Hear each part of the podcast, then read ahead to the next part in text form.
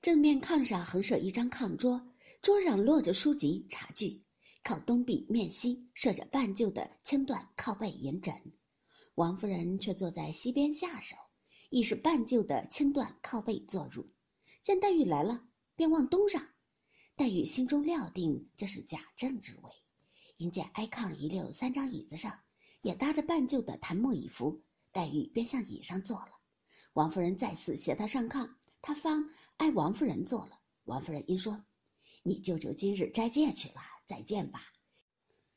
只是有一句话嘱咐你：你三个姊妹倒都极好，以后一处念书、认字、学针线，或是偶一玩笑，都有尽让的。但我不放心的最是一件儿，我有一个孽根祸胎，是家里的混世魔王，今日因庙里还愿去了，尚未回来。晚间你看见便知了。你这以后不要睬他，你这些姊妹都不敢沾惹他的。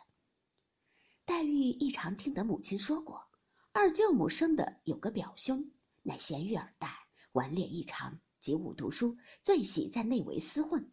外祖母又极溺爱，无人敢管。今见王夫人如此说，便知说的是这表兄了。因陪笑道：“舅母说的可是贤玉所生的这位哥哥？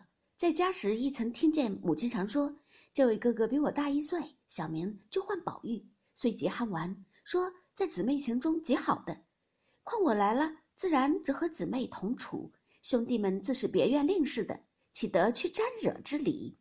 王夫人笑道：“你不知道缘故，他与别人不同，自幼因老太太疼爱，原系同姊妹们一处娇养惯了的。若姊妹们有日不理他，他倒还安静些。纵然他没趣儿，不过出了二门，背地里拿着他两个小腰出气儿，估计一会子就完了。”若这一日姊妹们和他多说一句话，他心里一乐，便生出多少事来。所以嘱咐你别睬他。他嘴里一时甜言蜜语，一时有天无日，一时又疯疯傻傻，只休信他。黛玉一一的都答应着。只见一个丫鬟来回，老太太那里传晚饭了。王夫人忙携黛玉从后房门由后廊往西，出了角门是一条南北宽夹道。南边是倒座三间小小的报厦厅，北边立着一个粉油大影壁，后有一半大门，小小一所房室。王夫人笑着向黛玉道：“这是你凤姐姐的屋子，回来你好往这里找她来。少什么东西，你只管和她说就是了。”这院门上也有四五个才总角的小厮，都垂手侍立。王夫人遂携黛玉穿过一个东西穿堂，便是贾母的后院了。于是进入后房门，已有多人在此伺候。见王夫人来了，方安设桌椅。假如知其李氏捧饭，西凤安住，王夫人进羹。贾母正面榻上独坐，两边四张空椅。西凤忙拉了黛玉在左边第一张椅上坐了。黛玉十分退让。贾母笑道：“你舅母、你嫂子们不在这里吃饭，你是客，原应如此做的。”黛玉方告了座，坐了。贾母命王夫人坐了，迎春姊妹三个告了座，方上来。迎春便坐右手第一，探春坐左第二，惜春坐右第二。旁边丫鬟执着拂尘、束臾、金帕，李凤二人立于案旁不让。外间伺候之媳妇儿、丫鬟虽多，却连一声咳嗽不闻。既然犯病，各有丫鬟用小茶盘捧上茶来。当日林如海叫女以西服养身。原饭后勿待饭粒咽尽，过一时再吃茶，方不伤脾胃。甄黛玉见了这里许多事情不合家中之事，不得不随的，少不得一一改过来，因而接了茶。早见人又捧过数鱼来，黛玉也照样漱了口，灌手臂，又捧上茶来，这方是吃的茶。贾母便说：“你们去吧，让我们自在说话。”王夫人听了，忙起身，又说了两句闲话。方引凤李二人去了。贾母因问黛玉念何书，黛玉道：“只刚念了四书。”黛玉又问姊妹们读何书，贾母道：“读的是什么书？不过是认得两个字儿，不是睁眼的瞎子罢了。”一语未了，只听外面一阵脚步响，丫鬟进来笑道：“宝玉来了。”黛玉心中正疑惑着，这个宝玉不知是怎生个贝来人物，懵懂顽童。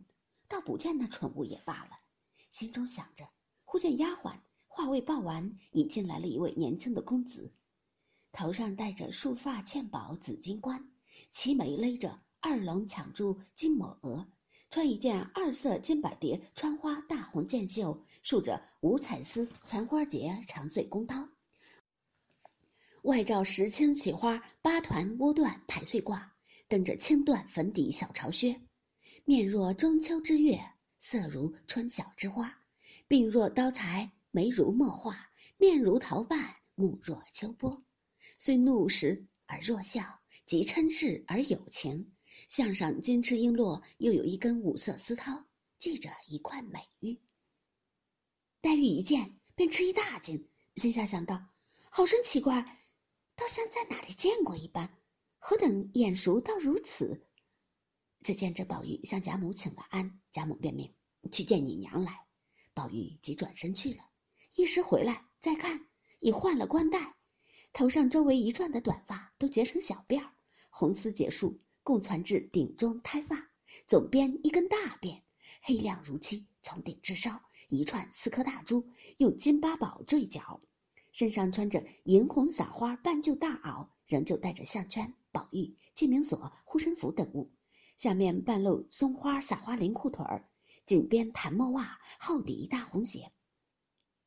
越显得面如敷粉，唇若施脂，转盼多情，语言长笑，天然一段风骚，全在眉梢。